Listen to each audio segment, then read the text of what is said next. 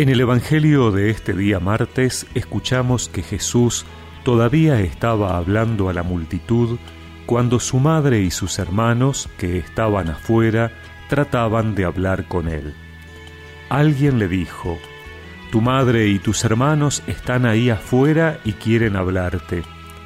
Jesús le respondió, ¿Quién es mi madre y quiénes son mis hermanos?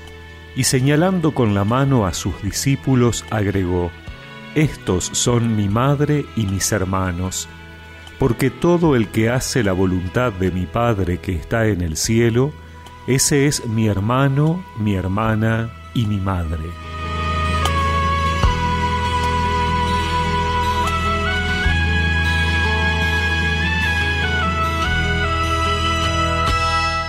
El Evangelio que hemos escuchado ha dado lugar para que algunos afirmen que María tuvo otros hijos biológicos y que no deberíamos considerarla como siempre virgen. Pero bien sabemos que en aquella época se le llamaba hermanos a todos los parientes cercanos, especialmente aquellos que vivían en el mismo grupo familiar. Pero la situación da la posibilidad a que Jesús hable de una nueva familia, ya no la constituida por lazos biológicos o de sangre tan importante para su cultura. Se trata de una familia espiritual cuyos lazos pueden ser más fuertes que los de sangre. Somos familia, somos hermanos porque somos hijos de un Padre Dios. Sin embargo, hay una particularidad. Para ser familia hay que hacer la voluntad del Padre que está en el cielo. Jesús habla del Padre y no de Dios, porque es esta relación de padres-hijos lo que fundamenta toda la revelación de Jesús al mostrarnos qué y quién es Dios para nosotros.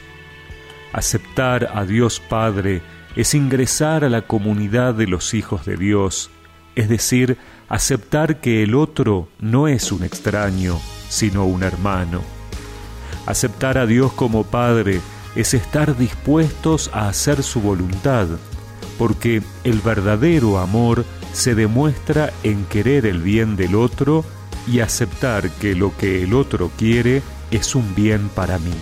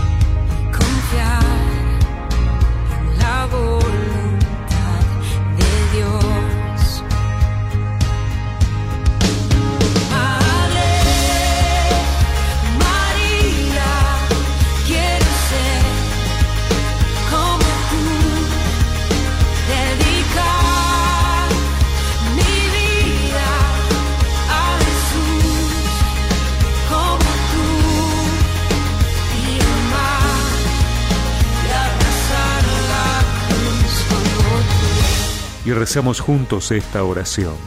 Señor, gracias por hacerme familia tuya. Ayúdame a hacer tu voluntad, hermanándome más en el amor al prójimo. Amén. Y que la bendición de Dios Todopoderoso, del Padre, del Hijo y del Espíritu Santo los acompañe siempre.